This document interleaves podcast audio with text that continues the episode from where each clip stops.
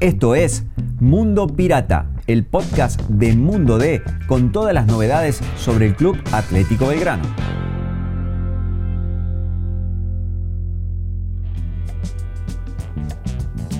Hola, soy Seba Rollero, estamos haciendo Mundo Pirata, el podcast de Belgrano y me acompaña Ana Dalmazo. Ana, ¿cómo andás? Hola Seba, ¿cómo estás? ¿Todo bien? Todo bien, Ana, un gustazo estar con vos. Estamos en la redacción de La Voz del Interior y estamos con ganas de hablar del equipo femenino de Belgrano.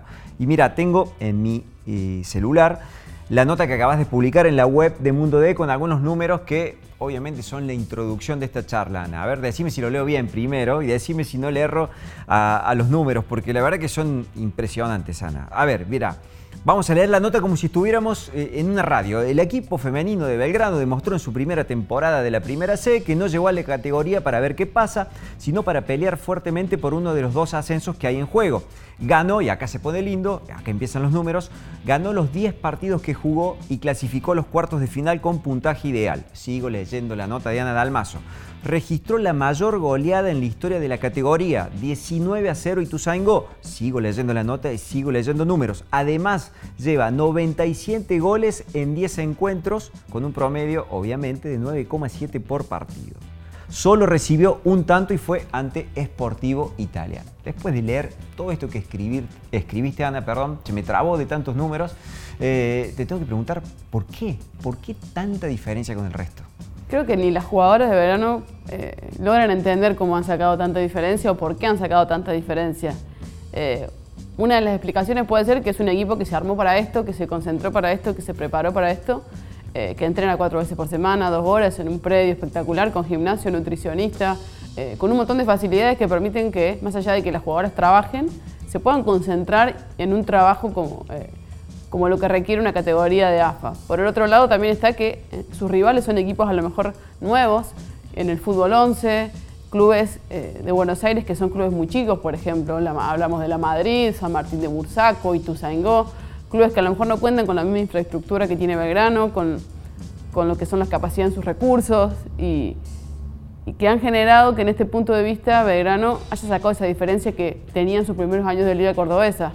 Eh, con una casi selección de las mejores jugadoras que, había en la liga, con un trabajo espectacular de su cuerpo técnico y como hablábamos con todas las comodidades, eh, creo que plasmó en la cancha una diferencia que se tradujo en una cantidad de goles impresionante. En Buenos Aires todos hablan de la cantidad de goles eh, que, mete Belgrano, hablan de la Danieleta para el equipo de Daniela Díaz, como la escaloneta. es un equipo que da gusto mirar, es un equipo que, que tiene mucho para rescatar tácticamente que hay partidos donde se le abrió el arco, donde todas las jugadoras casi han hecho goles, otro partido que les ha costado un poco más, pero es difícil aguantar el ritmo. Es un equipo que físicamente está impecable, que jugar 90 minutos para ni nadie es fácil, ni siquiera para, para un equipo masculino, si no está bien preparado. Entonces creo que, que Belgrano cumple todos los requisitos y, y, ha logrado plasmar en la cancha todo ese sueño que tenía de competir en AFA. ¿no? Hablas de la diferencia que hay con los equipos de esta zona. Y en la otra zona, ¿Hay algún equipo a la altura de Belgrano, a la altura de haber demostrado algo similar a lo que mostró Belgrano en esta primera fase? No, el resto de los partidos y los equipos han sido los resultados normales, esperables de una categoría eh, que donde Belgrano simplemente fue espectacular. Eh, en cuanto a la zona A, Belgrano estaba en la zona B, está Newells. Justamente otro equipo del interior, otro de los que fue invitado, que tuvo que pasar por esta categoría para poder ser incluido en AFA, que tiene un, un récord más normal. Eh, tiene 30 puntos, eh, ha perdido partidos, ha empatado partidos, ha ganado 7, por lo cual tiene un registro mejor que los demás, pero bastante normal. Le costó arrancar, creo que en la tercera o cuarta fecha ganó su primer partido y ahí fue en crecimiento. el resto son, son, son normales. Belgrano tiene, o sea, una jugadora de Belgrano tiene más goles que el resto de todos los equipos que tiene la zona. Por lo cual hablamos de algo histórico, algo realmente con muchísima diferencia y que demuestra que no era una categoría para Belgrano, pero que era un pasillo obligatorio para, para poder por lo menos eh, disfrutar de lo que es eh, jugar en AFA y ahora quedan dos finales más, ojalá que las pueda aprovechar el Pirata. Porque lo que viene es talleres de remedios de escalada, de, de qué va este equipo, eh, este adversario, qué tiene, por lo que sabes, qué puede complicarle a Belgrano o es lo que no quería preguntarte, más de lo mismo respecto a lo que viene enfrentando. Bueno, Talleres de Remedio Escalada se mantuvo en las últimas fechas como cuarto, estaba peleando palmo a palmo con Quilmes. Eh, obviamente que no podemos saber qué fuerza o no, le hará Belgrano, pero ya se notó en los últimos partidos que estuvo mucho más estudiado el equipo pirata por sus rivales. Eh, se enfocaron en dos o tres puntos que, que, hicieron que se les complique un poco hasta que abrió el marcador. Eh, salvo, por ejemplo, con Ituzaingó, que era un equipo que estaba último, que le metió 19 goles. Eh, hubo equipos que le hicieron pelea porque se pararon atrás, porque cerraron las bandas, porque se pararon bien de contra. Después, a lo mejor por alguna falta de, de capacidad técnica o física, no terminaron siendo capitalizadas como goles. Pero recuerdo Villas Unidas, que tuvo dos o tres mano a mano muy fuertes, el mismo Sportivo Italiano, que de hecho le hizo un gol. Eh, entonces creo que los equipos vienen más estudiados, hay que ver si les alcanza. Al ser un cuarto de la otra zona, que fue bastante pareja, yo no creo que Veranos tenga problemas para en, un proceso de 90 minutos sacar adelante el partido. Encima juega de local, el otro equipo tiene que viajar, tiene todo a su favor. Es a las 7 de la tarde, es decir, que imagínate tener un viaje y después tener todo el día, eh, no estás en tu casa, no tenés las mismas comodidades. No, no es fácil para el equipo jugar, eh, el que viene a jugar a Córdoba, jugar en el Gigante, una cancha espectacular. Entonces, no te diré que es más de lo mismo, porque seguramente cada equipo eh, tiene alguna idea táctica para complicarlo, pero no veo ninguna posibilidad de que Verano tenga problemas. Ana, eh, me, queda la gana de preguntarte por la Danieleta y es lo que te voy a preguntar luego de esto. En un equipo en el cual hay tanta cantidad de goles, en un equipo en el cual, asumo, luego de ver algunos minutos de, los partidos, hay tanta posesión, ¿cómo se siente la arquera? ¿Y qué capacidades tiene la arquera de Belgrano en este contexto? Hablaste recién de algunos mano a mano que, tuvo que resolver en alguna situación. ¿Cómo responde en un equipo de tanta opulencia de posesión, de tanta capacidad de gol, una arquera como la que tiene Belgrano? Bueno, el hecho de, los que han podido ver los partidos, tanto en la cancha como en la tele, se ve que Belgrano debe tener un 90% de la posesión en todos los partidos, si no más. Eh, obviamente que no, no tenemos estadísticas. No, no, no, existen las data ref, las soft score que, que nos miden. no todavía, no todavía. Que nos miden en, en, la primera C, pero eh, obviamente que la arquera toca muy pocas pelotas por partido, la mayoría son con el pie. Perdón, no la nombre, por favor, ah, te del lugar. Eh, bueno, quien está haciendo titulares es Gabriela Rica, también estuvo eh, la arquera Tejeda, cuando Gabriela Rica justamente con Sportivo Italiano se fue expulsada en un mano a mano, que sale a cortar y termina haciéndole falta a una jugadora de Sportivo Italiano y ve la roja. entra Tejeda y ahí es cuando le hacen el gol a Belgrano, después atajó el siguiente partido contra Villas Unidas y después volvió Gabriela Rica, que de hecho tiene un gol de penal en el, torneo. Yo creo que no es nada fácil, Belgrano no, casi que no la han probado en la ofensiva. No sé si hay un equipo capacitado para probarlo en la ofensiva.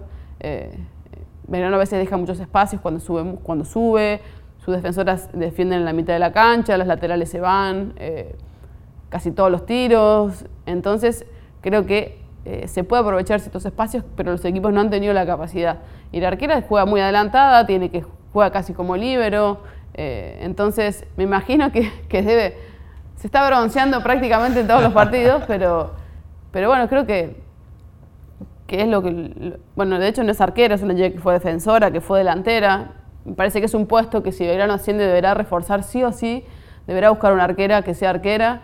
Eh, porque no es una categoría fácil enfrentarse a Argentinos, Defensa y Justicia, Vélez, Banfield, son equipos con otra estructura, estructuras parecidas a las de Belgrano, con condiciones similares, por lo cual no creo que sea nada fácil. Así que, creo que le ha pasado bastante tranquilo al que de Belgrano, eh, se ha puesto el hombro eh, ocupar ese puesto, se ha jugado por el equipo, lo cual me parece que es una actitud bastante valorable. Ana, con los comentarios que me venís haciendo, de algún modo vas describiendo qué es la Danieleta, cómo juega, hablamos de posesión, de capacidad de goles, eh, de jugadoras que van mucho al frente de alternar algunos puestos para llegar a, posiciones de gol, para que todos participen en ese andamiaje ofensivo. Ahora, ahora, si me trazas un perfil de la Danieleta, ¿qué me decís? ¿Qué tipo de equipo es? ¿Qué tipo de idea practica y aplica cuando puede? Bueno, Dani, Díaz una, fue una jugadora que jugó en equipos, bueno, Belgrano, Racing, en Boca y Guayurquiza, es decir, equipos ofensivos que peleaban campeonatos, que tenían estilos sumamente dinámicos y, que creo que, la, que, le han forjado eh, el estilo con entrenadores muy importantes, eh, como de hecho hoy el entrenador de la selección argentina dirigió a Daniela Díaz, eh, también Meloni, el técnico de, Boca, que hoy está en las, selecciones juveniles argentinas. Entonces creo que la Dañoleta es, es un estilo muy ofensivo, muy moderno, yo, yo la describiría como un fútbol moderno, el fútbol que practica Boca, el fútbol que practica Guayurquiza, Racing, San Lorenzo, eh, de mucha posesión, toque, intercambio de posiciones. Belgrano no juega con nueve, el 9 es la Pepa Gómez, o sea, no hay, no hay el típico esquema, llevémoslos al equipo de fútbol, de Farrell, el 4-4-2 o saltando Sería un 4-3-3 si, si, tenemos que ponerlos, eh, ponerle piezas. De hecho, el último partido jugó con tres defensoras, pero eso fue por una cuestión táctica, por un partido que, que Belgrano ya, ya estaba clasificado. Pero eh, es un 4-3-3 donde las delanteras son Mayra Acevedo, la Pepa Gómez y Sabrina Maldonado.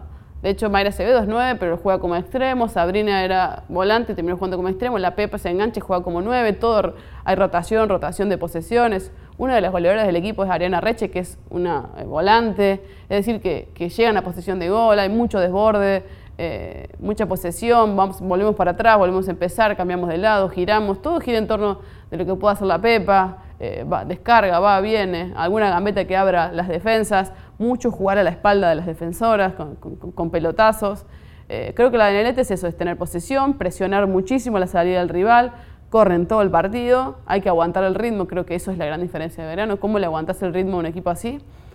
Y después, bueno, goles por todos lados, pelota parada, eh, debe patear unos 20, 25, 30 tiros al arco por partido. Imagínate, ahí tienes un promedio muy alto de, de gol, ¿no? 9.7.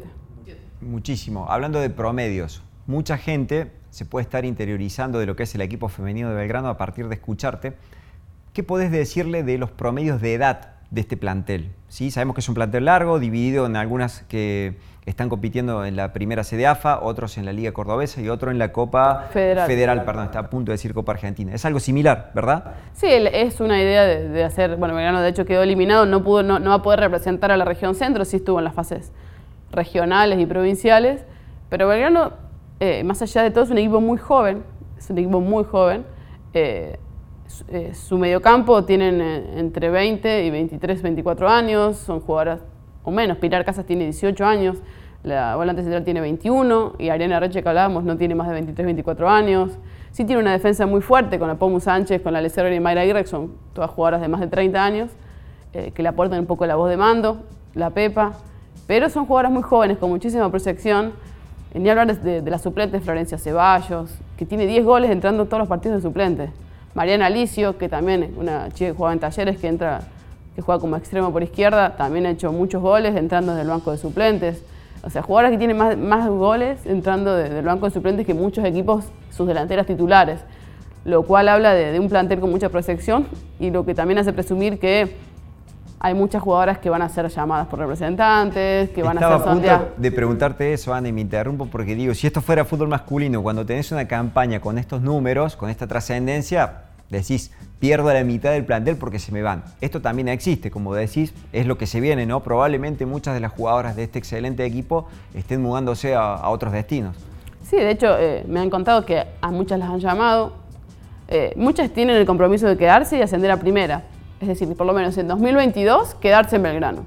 Buscar el ascenso, si Belgrano logra llegar a la B, buscar el ascenso a primera en el 2022. Hay que ver a cuántas puedan retener, hay que ver qué ofertas llegan. Si vienen de, a lo mejor un club de Europa, un club menor de España, una segunda división, ¿cómo le decís que no? Eh, a cobrar en euros, a, que te den una casa, a jugar, eh, a que te vea la selección. Entonces me imagino que, que no será fácil Creo que va a poder mantener muchas jugadoras. Hay jugadoras muy jóvenes que no sé, en puestos clave como volantes, como laterales, como algún extremo, que son puestos muy modernos, con poca formación eh, y que obviamente necesitan de, una especificidad que Belgrano la tiene hoy por la formación que tienen sus jugadoras. Así que va a ser seguramente trabajo para Dani de convencer, para los representantes también de convencer a las jugadoras y bueno, el compromiso que haya para, para si se logra el ascenso, estar un año más y buscar eh, la primera división. Ana, es un gustazo hablar de vos con, estos eh, temas relacionados al desarrollo del fútbol femenino y cómo muchos de nosotros nos vamos eh, pintando lo que es la trascendencia de este equipo de Belgrano en el contexto nacional y también provincial. Para cerrar el podcast, me encantaría preguntarte y ah, estoy seguro que vas a tener que ser injusta en esto, pero que puede ser de, algún modo una guía para quienes nos, están escuchando, un ranking de tres jugadoras de Belgrano en lo que va de la campaña. Ya sé, me elogiaste un montón, nombraste un montonazo de jugadoras, eh, mencionaste un montón de virtudes del equipo, Pero si solo a modo de guía tuvieras que seleccionar a tres jugadoras, no que sea uno, dos y tres, sino tres jugadoras que hayan demostrado un valor superlativo respecto al resto en lo que va de la campaña, ¿qué nombres me pondrías en ese listado? Bueno, me parece que Sabrina Maldonado fue una de las jugadoras que, más creció, de ser una jugadora muy dinámica, muy rápida, de sacar esa ventaja en la Liga Cordobesa, a ser una jugadora pensante, de espacios, eh, a lo mejor no, hizo tantos goles como mereció, pero me parece que es una de las figuras por lo que significa tácticamente. A la Pepa la voy a dejar afuera porque creo que está fuera de discusión de, anotar 20 goles en 10 partidos, creo que queda fuera de cualquier ranking. Eh, bueno, Ariana Reche, que, es la segunda goleadora de Belgrano, me sorprendió muchísimo porque va, viene, está en todos lados, llega al área, eh, jugaba en Racing, fue pedido exclusivo de Dani Díaz, vos tenés que venir a jugar conmigo, yo te quiero en Belgrano, logró conseguir el pase, logró traerla a Belgrano y se nota que, que sabía que, le podía aportar al equipo. Y bueno, yo creo que eh, Pilar Casas la habíamos visto poco en talleres, no había jugado tanto a lo mejor eh, en el poco tiempo que había estado, después vino la pandemia en el medio. Sin duda fue una sorpresa para todos, una jugadora súper elegante, con muchísima velocidad, un remate de afuera espectacular, apenas 18 años, me parece que, que va a ser otra de las jugadoras que surgieron en talleres que van a terminar jugando en AFA esta va a tener un paso por Belgrano espectacular, titular todos los partidos, indiscutida, llegó, a los dos meses se ganó el puesto, eh, completó un mediocampo espectacular, de los mejores del fútbol argentino, y creo que lo voy a decir desde el punto de vista de cómo me sorprendieron o del preconcepto que yo tenía de, ellas como jugadoras, o lo que había visto y lo que vi que le aportaron al equipo, eh, que, superaron la barrera eh, más allá de los rivales. Tendrán que seguir superándose, quedan todavía dos finales y, y acá nada está decidido, este fútbol, cualquier cosa puede pasar, eh, pero creo que, han, sentado un, piso muy, muy sólido para lo que viene. Fue el análisis de Ana Dalmazo sobre el excelente equipo de fútbol femenino que tiene Belgrano en AFA y también en Liga Cordobesa. Soy Seba Rollero, gracias por estar prendidos en el podcast. Ana, nos vemos la próxima. Un gusto, Seba. Chao.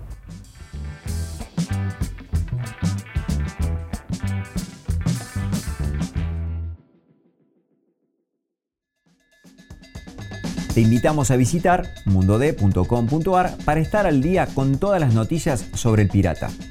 Nos encontramos de nuevo la semana que viene.